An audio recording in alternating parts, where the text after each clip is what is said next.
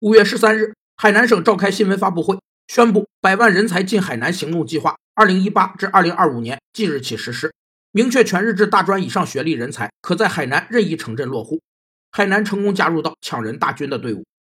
人口红利是指在一个时期内，少儿与老年抚养负担均相对较轻，总人口中劳动适龄人口比重上升，从而形成的劳动力资源相对丰富、对经济发展十分有利的黄金时期。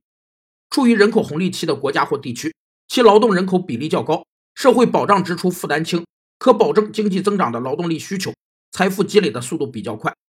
当农村剩余劳动力向非农业逐步转移，直至枯竭的那一刻，就是劳动力过剩向短缺的转折点。这就是诺贝尔经济学奖得主刘易斯提出的刘易斯拐点。这个拐点往往是人口红利消失的前兆。